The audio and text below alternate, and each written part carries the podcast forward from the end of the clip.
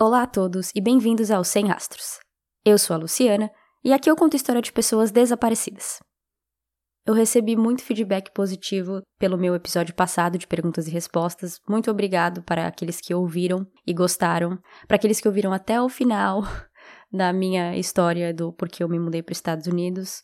E como eu falei naquele episódio, eu sou péssima para fazer essas entradinhas sobre o caso que eu vou fazer. Às vezes vem fácil, às vezes vem difícil, e hoje é um desses dias no qual eu não sei exatamente o que eu posso falar agora aqui no começo, se não apenas começar o caso e contar tudo de uma vez. Então, mais uma vez, sejam bem-vindos ao Sem Rastros. Hoje eu conto a história de Jennifer Cassie.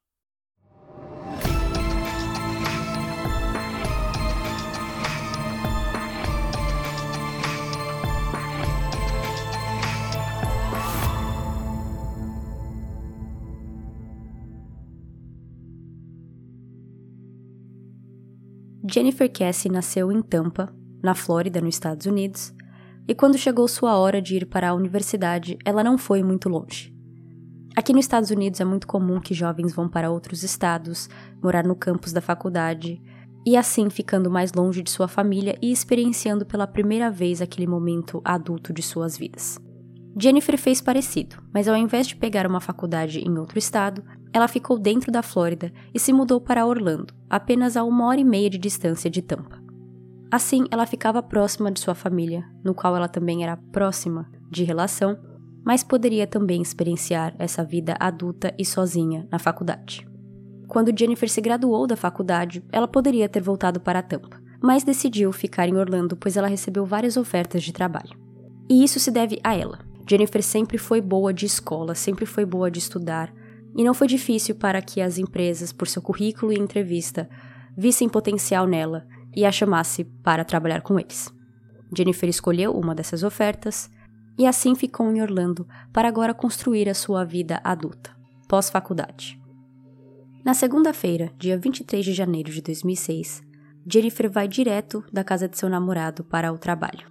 Porém, seu namorado mora em Fort Lauderdale e ela trabalha em Orlando a três horas e meia de distância dirigindo. No dia anterior, eles tinham voltado de um cruzeiro para o Caribe, então Jennifer decidiu ficar em Fort Lauderdale com o namorado, dormiu na casa dele e no dia seguinte acordou cedo e dirigiu até o trabalho. Às seis e meia da tarde, ela sai de seu trabalho e vai para casa. Ela leva sua mala de viagem do carro para seu apartamento, mas não a desfaz naquele dia, deixando para depois. Desfazer uma mala não é tão divertido quanto fazer uma mala. Depois de uma semana agitada no cruzeiro e no Caribe com seu namorado, Jennifer só queria descansar e estava planejando uma noite muito tranquila. Ela iria descansar, tomar um banho, ver TV, jantar, e era isso. Ia dormir e o dia seguinte a vida voltava ao normal. Jennifer adorava falar no telefone e ela fazia isso não só porque ela gostava, mas por uma questão de segurança também. Seus pais a ensinaram a sempre deixar as pessoas saberem onde você está, se você está bem, a fazer check-in um com o outro. Nessa viagem para o Caribe, por exemplo, ela ligou para os pais quase todo dia, sendo que isso é uma ligação internacional, principalmente em 2006, que ainda não tinham certas tecnologias, como FaceTime, ligação de WhatsApp, etc. Naquela noite, ao caminho de casa, dirigindo do trabalho, ela falou com seu irmão. E em casa, ela falou com sua mãe e com sua melhor amiga. Por último, ela falou com seu namorado no telefone em torno de 10 da noite, ela liga para o seu namorado, que é uma rotina entre eles. Toda noite eles se ligam para conversar um pouco e dar boa noite. Jennifer diz que o ama, Rob diz que a ama de volta, e assim eles desligam. Rob, claro, não sabia que aquela seria a última vez que ele falaria com sua namorada. Rob estava acostumado a receber uma ligação ou mensagem de texto de sua namorada quando ela acordava e ia para o trabalho. Mas na próxima manhã, terça-feira, 24 de janeiro de 2006, ele não recebe nada. Rob acha isso estranho e ele mesmo manda uma mensagem para Jennifer esperando uma resposta, mas não a obteve. Além disso, Jennifer está atrasada para o trabalho. Seu chefe já achou isso muito estranho, porque ela nunca atrasava, ela nunca faltou no trabalho e muito menos não avisaria. Mas quando ela perde uma reunião importante às 11 da manhã, ele se preocupa e liga para os pais dela, no qual ele conhecia. o chefe pergunta para Joyce, a mãe de Jennifer, se Jennifer estava doente ou se teve algum tipo de emergência familiar pelo qual explicaria ela não ter comparecido ao trabalho. Joyce estava tão surpresa quanto o chefe ao descobrir que a filha não tinha ido para o trabalho, porque eles não tinham tido nenhuma emergência familiar e até onde ela sabia, ela também não estava doente. Os pais tentam ligar para Jennifer, mas cai direto na caixa postal. Os pais então ligam para Rob, o namorado, que estava numa reunião, mas sai da reunião para atender o telefonema. É assim que ele descobre, pelos pais de Jennifer, que ela não tinha aparecido para trabalhar aquela manhã. Depois de uma hora da ligação do chefe, ainda sem notícias de Jennifer, os pais decidem fazer a viagem de uma hora e meia dirigindo de Tampa até o condomínio de Jennifer em Orlando. Jennifer tinha acabado de comprar um apartamento nesse condomínio onde ela estava morando e estava morando ali há pouquíssimo tempo. Nos Estados Unidos, eles costumam chamar esse tipo de local de complexo de apartamentos, porque, pelo menos eu, quando penso em condomínios, eu penso nos condomínios que a gente costuma ter no Brasil especificamente em São Paulo, que é de onde eu sou, que são condomínios de prédios de 20, 30 andares.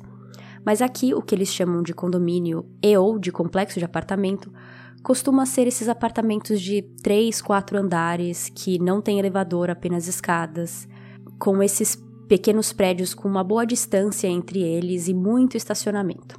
Essas comunidades também costumam ser fechadas com portão e você precisa dar o seu nome ou sua identidade para poder entrar. Isso, por exemplo, tinha sido um dos motivos que Jennifer quis se mudar para lá. Ela queria segurança aonde ela morava e era bem em frente a um shopping. O pai de Jennifer, Drew Cassie, disse que esse foi também um dos motivos para ela ter se mudado para lá, porque ela gostava muito de fazer compras e era um shopping novo e moderno, então trazia modernidade para aquele local e para Jennifer um senso de segurança. A caminho de Orlando, os pais Joyce e Drew ligam para Logan, o irmão de Jennifer. Ele acaba sendo o primeiro a chegar lá à uma da tarde. Enquanto ele espera pelos pais, Logan primeiro checa se o carro de sua irmã estava no estacionamento, em sua vaga, mas não estava lá. Ele tenta ir perguntando às pessoas que estão ali se eles viram Jennifer, se eles têm alguma notícia dela. Ele vê uma van branca parada com dois trabalhadores de construção e tenta falar com eles, batendo no vidro, perguntando sobre sua irmã, mas eles o ignoram, não respondem muito bem. Ele então vê outro funcionário andando por ali e esse funcionário também não o trata muito bem. Os pais chegam lá às três e meia e juntos os três entram no apartamento de Jennifer. Como esperado, a casa estava normal. A mala ainda estava ali para ser desfeita da viagem. O único cômodo semi-bagunçado era o quarto dela, pois a cama estava mexida, mostrando que ela tinha dormido lá na noite anterior. Ela tinha algumas roupas em cima da cama, como se ela estivesse escolhendo com qual roupa ela iria para o trabalho. E no banheiro, o box estava molhado e uma toalha ainda estava úmida, também mostrando que ela tomou banho naquela manhã antes de ir para o trabalho. As únicas coisas óbvias faltando era sua bolsa, bolsa de trabalho, chaves e celular. A família liga para a polícia, que de primeira dizem que ainda é muito cedo e eles precisam esperar de 24 a 48 horas para reportar Jennifer desaparecida. A família continua ligando e finalmente eles enviam um detetive para a casa de Jennifer para conversar com a família. O policial entra no apartamento, dá uma olhada, olha para os pais e diz: ela deve ter brigado com o namorado. Daqui a pouco ela volta. E vai embora os Cassie resolveu fazer uma busca própria, e naquela tarde eles juntaram um grupo de pessoas que começaram a imprimir panfletos, irem para as ruas segurando cartazes e distribuindo flyers para todos os carros que passassem por eles. Nos pôsteres estava uma foto de Jennifer com informações sobre ela e também sobre seu carro, caso essas pessoas vissem o carro dela nas estradas, nas ruas. Os pais também entraram em contato com a mídia para que o caso já começasse a ser noticiado, e assim a polícia se viu encurralada para começar uma investigação. Com o caso sendo noticiado na mídia, eles não podiam falar que não estavam interessados em ajudar, e assim uma investigação oficial pela polícia começou e Jennifer foi colocada no sistema como uma pessoa desaparecida na noite de terça-feira, 24 de janeiro de 2006. Na manhã de quarta, seu caso já estava nos jornais e TVs, e a polícia começou a tentar entender um pouco mais sobre o condomínio de Jennifer E assim eles descobrem coisas que os pais de Jennifer não estavam esperando daquele local. Primeiro, aquele era um condomínio novo. Então, tinha muita coisa ainda sendo construída ou repaginada, e por causa disso, os portões estavam abertos a todo tempo para deixar o pessoal da construção ir e vir. Para uma pessoa que prezava por segurança como Jennifer, era certeiro que ela não estava feliz com isso. O condomínio também não tinha câmeras de segurança que olhavam para os estacionamentos. E por último, muitas das unidades ainda não tinham sido vendidas ou alugadas. Jennifer estava quase que morando sozinha. Das 50 unidades que tinha em seu prédio, apenas em seu prédio e não nos outros, apenas três dos apartamentos tinham pessoas morando dentro. Na quinta-feira, a polícia recebe sua primeira grande pista. Um residente de outro condomínio, que ficava apenas a um quilômetro e meio de distância do condomínio de Jennifer, disse que viu um Chevrolet Malibu preto estacionado no estacionamento do condomínio dele. O carro de Jennifer era um Chevrolet Malibu preto. O carro foi confirmado como de Jennifer. Antes de mexer no carro, em específico no porta-malas, a polícia chama o namorado de Jennifer para estar presente quando eles abrissem o porta-malas. Ninguém ali sabia o que eles iam encontrar no porta-malas, mas a polícia fez isso calculado porque caso tivesse algo ali, eles queriam ver a reação de Rob para tentar ter uma ideia se ele estava envolvido ou não. Rob tinha sido visto como o principal suspeito, já que ele era o namorado de Jennifer, e por eles terem voltado de viagem no dia anterior. Ele tinha admitido para a polícia que, na conversa da noite anterior que ele teve com sua namorada pelo telefone, eles tinham tido uma pequena discussão. O porta-malas é aberto e não tem nada dentro. Rob sente um grande alívio pois, como ele diz, ele quer encontrar Jennifer viva e não em um porta-malas. A polícia percebe a reação de Rob e ali de primeira não acredita que ele estava fingindo a emoção de alívio que ele mostrou. Depois a polícia veio a também checar o seu celular, onde ele estava, e-mails, para ver se ele estava contando a verdade, e ele também aceitou fazer não um, não dois, mas três testes de polígrafo, no qual ele passou. Rob passou de ser visto como suspeito para apenas pessoa de interesse. Bom, ali no carro, ainda com Rob lá, ele também percebe que o banco de motorista tinha sido movido. O banco estava mais para trás do que Jennifer teria se ela estivesse dirigindo. No banco de trás tinha um aparelho de DVD que ele deu para ela. Isso mostra que o desaparecimento de Jennifer não teve a ver com o roubo, porque em 2006 DVD ainda era um tanto valioso e não foi roubado de seu carro. Os detetives ficaram muito frustrados quando descobriram que não tinha câmeras de segurança no estacionamento do condomínio de Jennifer. Mas agora eles estão felizes porque nesse novo condomínio, onde o carro dela foi encontrado, tinham câmeras de segurança e elas estavam funcionando. Eles assistem às filmagens e ao meio-dia de terça-feira, eles veem o carro de Jennifer entrando nesse condomínio e o carro é estacionado de ré dentro da vaga. E por 32 segundos, a pessoa fica dentro do carro. Ela então sai e começa a andar para longe do carro. A imagem estava muito ruim, era uma imagem de câmera de segurança de baixa qualidade, então não era possível ver muitos detalhes físicos. A pessoa começa a andar para mais perto de onde outra câmera estava localizada, e a polícia pensou que finalmente iam conseguir ver um pouco mais de perto e talvez até fazer um retrato falado e, consequentemente, achar essa pessoa mas eles não estavam com toda essa sorte. As câmeras de segurança desse prédio não eram câmeras que filmavam, e sim era aquele tipo de câmera que tirava uma foto a cada 3 segundos. Quando a pessoa estava andando e a segunda câmera a pegou, ela estava andando atrás de uma grade. Então, em um portão de grade, você tem as grades e o buraco entre elas. E nas três fotos que foram pegas dessa câmera de segurança, então 9 segundos, Durante esses nove segundos que ele passa por essa área, por trás desse portão, seu rosto está coberto pelas grades. Não é possível ver nada de seu rosto, nem a ponta do nariz, um queixo, nada. Todos os passos que a pessoa deu, a grade cobriu seu rosto. Essa câmera também não tinha boa qualidade, e talvez mesmo que o rosto dele aparecesse, seria difícil fazer uma identificação rápida. Até mesmo o retrato falado teria sido feito com certas dúvidas, mas teria muito mais para ir para frente do que não ter nada. A filmagem era em preto e branco, mas dava para ver um pouco do que ela estava vestindo. E podia ser uma de duas coisas principais.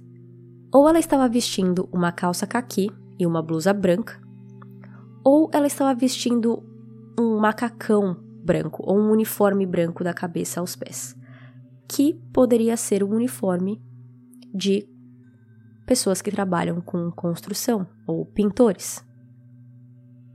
O pai de Jennifer Drew, ao olhar para essas imagens, acha que a calça da pessoa estava com algum tipo de elástico prendendo a barra da calça, e o exemplo que ele dá é de uma pessoa que corta gramas, por exemplo, que a barra da calça precisa estar segura para não pegar na máquina e causar um acidente. E o condomínio de Jennifer também tinha funcionários que cortavam gramas. Para os detetives, isso não era evidência bastante, e as filmagens e os detalhes dessas filmagens, eles, eles não poderiam fazer suposições. A polícia não deve fazer suposições, então eles disseram que não podiam nem confirmar se era um homem ou uma mulher e nem poderiam dizer com certeza se a pessoa estava usando esse elástico na barra, se estava usando um macacão branco ou era uma calça e uma blusa. Eles não podiam confirmar e nem negar nada. Tudo era uma possibilidade. Eu coloquei essas imagens no Instagram para vocês verem. A única coisa que eu acho que a gente poderia assumir é que é um homem, mas eu entendo que não se tem provas disso e que pode muito bem não ser um homem. Cães foram chamados e, com o cheiro de Jennifer, eles traçaram uma rota do carro, nesse condomínio, até o condomínio de Jennifer, a mais ou menos um quilômetro e meio de distância. Às vezes eu fico em dúvida no quão confiável são esses cães cadáveres ou cães que procuram por pessoas vivas, mas nesse caso parece ter sido correto, pois eles conseguiram, pelo cheiro de Jennifer, traçar uma rota do carro no segundo condomínio até de volta ao condomínio dela. No condomínio dela, eles pararam especificamente em uma área com muita grama, com muita folhagem. Com isso, a polícia resolveu fazer uma busca nessa área. Por ser muito grande, como se fosse um, um grande campo ou uma pequena floresta, só verde, árvores, grama, e não muito cuidada ou limpa, a polícia achou alguns itens de roupas aqui e ali jogados nessa mata, e todas foram mostradas para o pai de Jennifer, que então falava se aqueles itens eram ou não de sua filha. Mais de mil pessoas participaram daquela busca entre os dois condomínios no primeiro fim de semana depois que Jennifer desapareceu e nada foi encontrado. A polícia então se virou para saber um pouco mais sobre Jennifer e sua vida. Já que Rob já tinha sido descartado como um suspeito, eles descobriram que Jennifer tinha um ex-namorado que, na época que eles terminaram, não tinha sido um término fácil. Ele ficava ligando para ela, pedindo para voltar, dizendo que a amava, mas ela se manteve firme e disse que não, que eles tinham terminado e ela não queria reatar. Na noite em que ela desapareceu, ele estava muito bêbado em um bar na frente do condomínio de Jennifer. Óbvio que ele foi visto como suspeito por estar tão próximo do local onde Jennifer morava, mas não se tem mais provas do que isso e quando ele foi interrogado, ele negou envolvimento. Drew também contou para a polícia que Jennifer tinha ligado para ele no passado e contado que um homem de seu trabalho, um homem casado, queria sair com ela. Ela pediu conselho ao seu pai sobre como recusar as investidas desse colega de trabalho porque ela não estava interessada. O pai deu o conselho dela falar que não ficava com pessoas no qual ela trabalhava profissionalmente e que ela não estava interessada. Jennifer teve essa conversa com o homem e parece que ele não gostou muito da resposta. Outros colegas de trabalho de Jennifer corroboraram com o depoimento de Jennifer para seu pai, pois esse homem costumava chamar ela para sair na frente de outros funcionários, sem nenhuma vergonha. O gerente de Jennifer e desse homem liga para a polícia alguns dias depois do desaparecimento para falar para eles que ele não só chegou atrasado no dia em que Jennifer desapareceu, como ele também tinha feito um comentário estranho no escritório, dizendo que, ah, ela já deve ter sido comida por jacarés a esse ponto. A polícia investigou o fato dele ter chegado atrasado aquela manhã no escritório, mas o motivo foi porque ele recebeu uma multa de velocidade brigou com o policial que deu a multa, rasgou o ticket na frente desse policial e foi levado até a delegacia de algemas. Com um álibi tão forte quanto esse, ele foi descartado como suspeito. Voltando na história do apartamento e da questão de segurança, Jennifer sempre fazia questão de estar falando no telefone quando ela estava indo para seu carro ou saindo de seu carro, quando ela chegava em seu condomínio ou até mesmo quando ela ia em lojas e saía à noite dentro da loja até o estacionamento onde estava seu carro. Porque são nesses momentos que as pessoas costumam estar vulneráveis e às vezes não percebem que alguém pode estar te esperando, pronta para te abduzir. Ela já tinha dito para Rob que se sentia desconfortável perto dos funcionários de construção de seu apartamento, porque eles costumavam a ficar encarando, olhando para ela enquanto ela passava.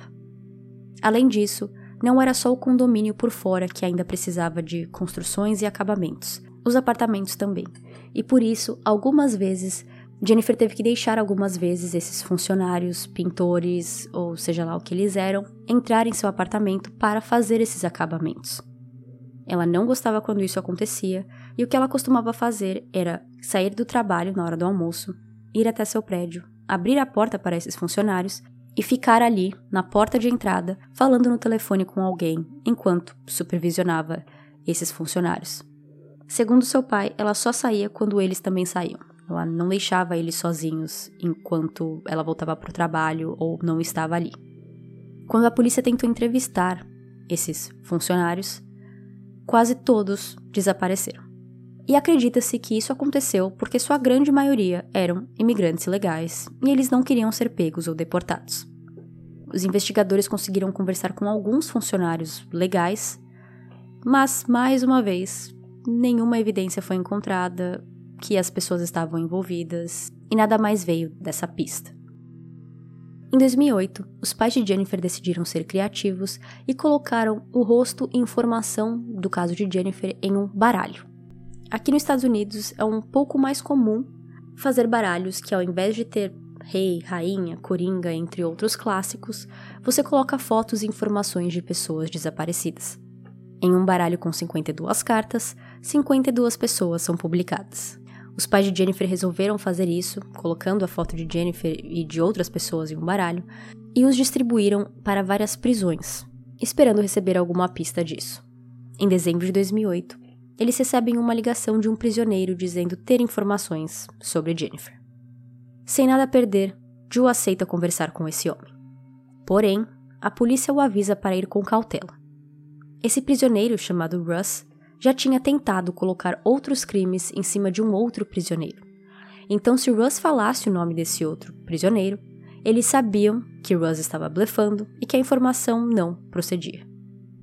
Aos 20 minutos dessa conversa, Russ fala o nome desse outro preso.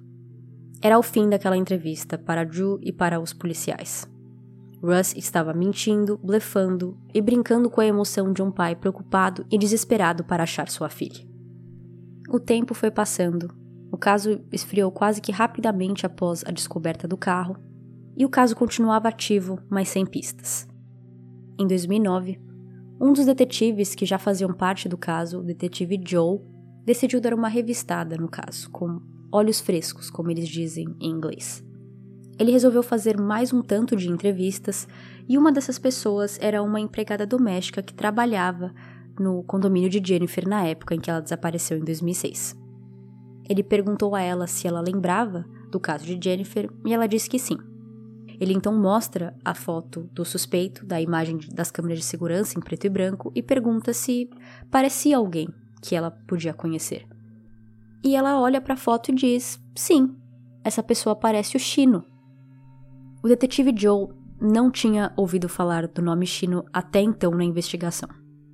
Ele descobriu que Chino era um dos funcionários de construção, de manutenção daquele condomínio e que ele morava em outro prédio no mesmo complexo de apartamentos de que Jennifer.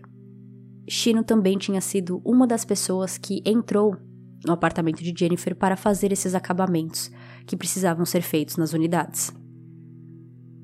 Quando o detetive colocou o nome de Chino em seu sistema, duas coisas apareceram. Primeiro, ele viu que uma pista sobre Chino, em relação ao caso de Jennifer especificamente, tinha sido recebida na primeira semana da investigação do caso de Jennifer. Era uma pista anônima que sugeria que Chino poderia estar envolvido no caso dela. Segundo, ele descobriu que Chino estava na Flórida preso pelo crime de estupro de uma adolescente, crime no qual ele tinha feito em 2008, dois anos depois que Jennifer desapareceu. Joe entrevistou Chino, que admitiu que já entrou na, no apartamento de Jennifer, mas ele disse que tudo tinha sido normal e que ela os deixou entrar na casa, ela se preparou para ir para o trabalho e foi embora. O que não condiz com o que o seu pai diz sobre Jennifer, de que ela ficava ali enquanto os trabalhadores estavam ali também. Shinu aceitou ser interrogado pelo detetive, ele aceitou fazer um teste de polígrafo no qual ele passou, e, no geral, ele cooperou com a investigação. Shino também tinha 1,80m de altura. A polícia e o FBI tinham concluído que a pessoa por trás daquela grade tinha entre 1,58m e 1,68m. E Chino era bem mais alto que isso. Quando se fala de evidência circunstancial, esse Chino parece muito estar envolvido. Mas quando se trata de evidências sérias e reais, Chino veio a ser como todas as outras teorias e pistas investigadas desse caso. No final, não deram em nada. Desde então, o caso praticamente não tem lá grandes novidades em relação a chegar mais perto de uma solução. Em 2017, a família Cassie entrou com um processo contra a polícia para conseguir os relatórios da investigação do desaparecimento de Jennifer, porque eles tinham tentado civilmente pedir para a polícia dar esses relatórios e eles negaram. Esse tipo de conduta costuma ter apoio dos dois lados. Alguns acreditam que a família deveria ter o direito de ver esses relatórios e arquivos, enquanto outros acreditam que, por ser uma investigação ainda aberta e não solucionada, certas informações devem ficar em segredo ou apenas aos olhos da polícia para não serem divulgadas e possivelmente estragando alguma pista importante. Contudo, o argumento do advogado da família de Jennifer é que a última pista sólida que eles tiveram foi dois dias depois do desaparecimento dela, que foi o carro e as câmeras de filmagem. Depois disso, não se teve muito o que fazer, eles não estão prestes a fazer uma prisão ou prestes a solucionar o caso, então não tem ninguém investigando o caso há muito tempo. Em 2019, a família ganhou esse processo. Eles tiveram que pagar 18 mil dólares para a polícia para conseguir obter o arquivo da polícia, que tinha mais de 16 mil páginas, mas, pelo que eu entendi, eles ainda não receberam esse documento. Eu digo isso porque a família de Jennifer tem um website para ela, chamado findjennifercassie.com. Ao entrar lá, você acha um link para uma vaquinha online no site GoFundMe. Eu entrei na vaquinha, eles têm em torno de 100 mil dólares arrecadados já, sendo que o objetivo deles é de 200 mil. E essa vaquinha parece estar atualizada, pois a descrição é de janeiro de 2022. E eu vou traduzir e ler aqui para vocês. 17 anos. Dia 24 de janeiro de 2022 vai marcar o 17º ano no qual nós estamos desesperadamente tentando encontrar a nossa amada, Jennifer Cassie. Nós não vamos parar de procurar até que ela volte para casa, mesmo que seja apenas o DNA. É aqui onde estamos agora. Quatro anos atrás, nós fizemos um acordo com o Departamento de Polícia de Orlando que eles iriam nos entregar um arquivo digital do caso de Jennifer se nós pagássemos o valor de 18 mil dólares. Nós pagamos o valor cheio, tudo de uma vez. Era para eles demorarem quatro meses para nos entregar todo esse arquivo digital. E esses quatro meses se tornaram três anos e dez meses. E eles ainda não cumpriram com a sua parte do acordo. Incompetência. Se nós, os Cassie, fizéssemos isso, nós estaríamos na cadeia. Nós contratamos o nosso próprio time de investigação e descobrimos que o detetive principal no caso não escreveu um relatório sequer ou nenhum tipo de documento desde o ano 2010. 12 anos. Nada escrito, nada investigado. Nós acreditamos firmemente que a negligência do departamento e a falta de competência custou Jennifer uma chance de ser encontrada. Então, o nosso time de investigação está sentado, pronto para mostrar qualquer agência de investigação aonde eles têm que ir, com quem eles têm que falar e quais perguntas ele tem que perguntar. Mas ninguém quer fazer isso por Jennifer. Nós não podemos falar com suspeitos e agir independentemente da lei, porque isso poderia destruir qualquer caso futuro que venha a ter. Então nós continuaremos lutando até que alguém nos ouça e finalmente haja. É muito difícil lutar contra a máquina que é a política de Orlando, mas ninguém deveria passar pelo que nós estamos passando. Ninguém.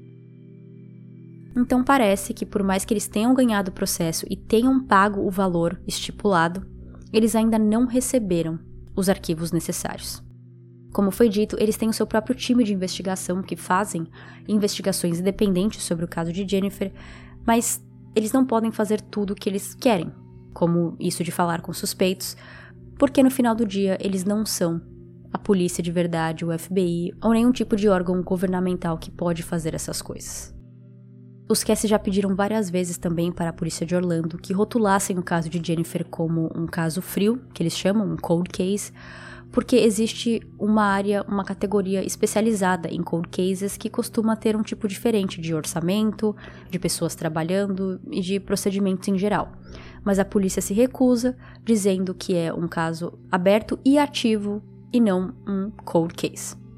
Com esse time de investigação próprio, três meses depois que eles ganharam um processo lá em 2019, eles resolveram ir atrás de uma pista que eu não consegui entender se a pista apareceu em 2019 depois que eles ganharam o processo, ou se já tinha sido encontrada, já estava no relatório, mas a polícia não foi atrás. Mas enfim, é uma pista de uma testemunha que ligou dizendo que em novembro de 2006, dez meses depois que Jennifer desapareceu, viu um homem jogando um carpete enrolado dentro de um rio e ele conta como isso aconteceu. Eu vi uma caminhonete de cor escura ou preta parando o carro perto do lago Fisher. Eu vi um homem saindo dessa caminhonete. Ele olhou em sua volta, observou ao seu redor para ver se alguém estava perto ou olhando em sua direção. Eu diria que o seu tipo físico era de alguém que malhava ou que trabalhava em construção. Ele pega um grande carpete de seu carro, vai até a beira do lago e o joga dentro. Ele fica ali um tempo, esperando o carpete afundar completamente, entra na sua caminhonete e vai embora acelerando o carro. Esse lago fica apenas a 15 quilômetros de distância do condomínio de Jennifer. Em um episódio feito no programa Up and Vanished, desse episódio em 2019, eles trazem dois cães cadáveres para procurar nessa área onde essa testemunha diz ter visto a caminhonete. Os dois cães param no mesmo local, o que quer dizer que eles sentem cheiros de restos humanos naquela área. A treinadora dos cães disse que o melhor a se fazer era avisar a polícia e pedir para que eles trouxessem mergulhadores e pessoas ou máquinas que pudessem procurar dentro da água e não fora. Mergulhadores foram chamados, mas pelo lago ser muito grande, eles concentraram as buscas apenas pela área que os cães disseram ter percebido algo e também pela área onde a testemunha disse que a caminhonete estava, que era ali na mesma área. Depois de dois dias de buscas, nada foi encontrado e as buscas cessaram. O pai, Drew, que participou desse episódio, disse que esperava encontrar Jennifer naqueles dias, que era algo que ele queria, ele desejava ver sua filha saindo daquele lago, por pior que fosse esse sentimento. Um dos investigadores de seu grupo privado disse que achava que a polícia tinha que procurar pelo lago inteiro, e não apenas por aquela área. Mas isso era apenas uma opinião, porque a polícia parou as buscas e não continuou procurando.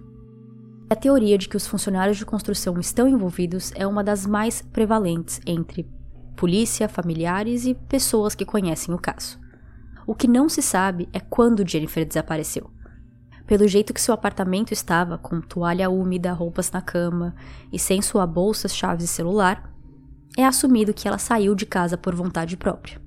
Mas aí não sabemos se ela foi encurralada no corredor, se já foi dentro do seu carro ou chegando perto de seu carro, se foi na rua depois que ela já saiu do seu condomínio. Cada um pode teorizar de sua própria maneira. Uma das teorias ditas também nesse episódio é de que um dos pintores ou trabalhadores em geral de construção do condomínio de Jennifer a abduziu de manhã quando ela estava saindo para o trabalho, mais ou menos às sete e meia ou oito da manhã, que era mais ou menos nesse horário que ela saía para o trabalho. Eles usaram o próprio carro dela para levá-la a uma segunda localização, onde eles provavelmente a mataram. Ao meio-dia, o suspeito deixa o carro nesse outro condomínio e volta andando a pé para o condomínio de Jennifer, porque ele era esperado trabalhar aquele dia e ele não podia também desaparecer, ele precisava ter um álibi. A Flórida é um estado só, mas ela é dividida entre Flórida do Norte, Flórida Central e Flórida do Sul para as pessoas que moram aqui. Orlando fica no centro da Flórida. E para os detetives é um tanto mais fácil desaparecer com um corpo no centro da Flórida do que em outros lugares, em grandes cidades, pois existe muita vegetação, floresta, lagos, rios, áreas desertas ou remotas onde as pessoas não vão pescar ou fazer trilhas, e onde um corpo poderia ficar ali por anos e anos sem ser descoberto. Outra teoria, que o pai de Jennifer acreditou por um tempo, é de que ela poderia ter sido traficada. Um dos investigadores disse que em Orlando, na época em que Jennifer desapareceu, tinha uma organização de tráfico humano aparecendo ali em Orlando. Mas no final, a teoria que mais prevalece é a de que os funcionários de construção de seu condomínio estão envolvidos. Sobre o site de Jennifer que os pais, que a família de Jennifer mantém, eu posso dizer que é um dos melhores sites que eu já encontrei feito específico para pessoas desaparecidas e que costumam ser mantidos por familiares. Eles têm fotos de flyers de Jennifer, fotos da pessoa de interesse, que é a pessoa andando na grade. Eles têm fotos do carro de Jennifer, vista aérea da cena de seu condomínio e do condomínio onde o carro foi encontrado, links para encontrar entrevistas no qual eles fizeram. É um site muito bem organizado, com link para a vaquinha também para o Facebook e também com telefone para deixar uma pista. Jennifer tinha 24 anos quando desapareceu, 1,73m de altura e 59 quilos. Seus olhos eram verdes, grandes e lindos, e seus cabelos loiros. Jennifer era sociável, tinha muitos amigos e amada por aqueles em sua volta. Seu relacionamento com Rob já durava um pouco mais de um ano e eles estavam encaminhando para um relacionamento cada vez mais sério. Em seu trabalho como analista financeira, ela foi promovida três vezes em menos de um ano e meio, e ela sempre recebia elogios por ser uma ótima profissional. Em 2015, o irmão de Jennifer Logan teve um filho. Por mais que a família tenha ficado muito feliz com essa adição, eles ainda veem Jennifer como a tia do bebê, onde quer que ela esteja, e que eles só serão felizes inteiramente de novo quando ela aparecer ou quando eles pelo menos tiverem respostas. Drew disse que já enlouqueceu duas vezes por causa do desaparecimento de sua filha mas ele não especifica o que ele quer dizer com enlouquecer duas vezes. A mãe Joyce diz que não tem vontade de fazer nada, apenas ficar deitada, e que em um dia bom ela tem vontade de ir até a praia e ficar sentada, olhando para o mar, para o nada ao mesmo tempo. Essa é a história de Jennifer Cassie. Me contem lá no Telegram ou Instagram o que vocês acham que aconteceu com Jennifer. Eu acho que foi esse Chino ou alguém da construção. Eu acredito pelo menos que esse Chino sabe mais do que ele está dizendo. Ele pode não ser o suspeito ou culpado, mas eu penso que ele tem sim mais informações.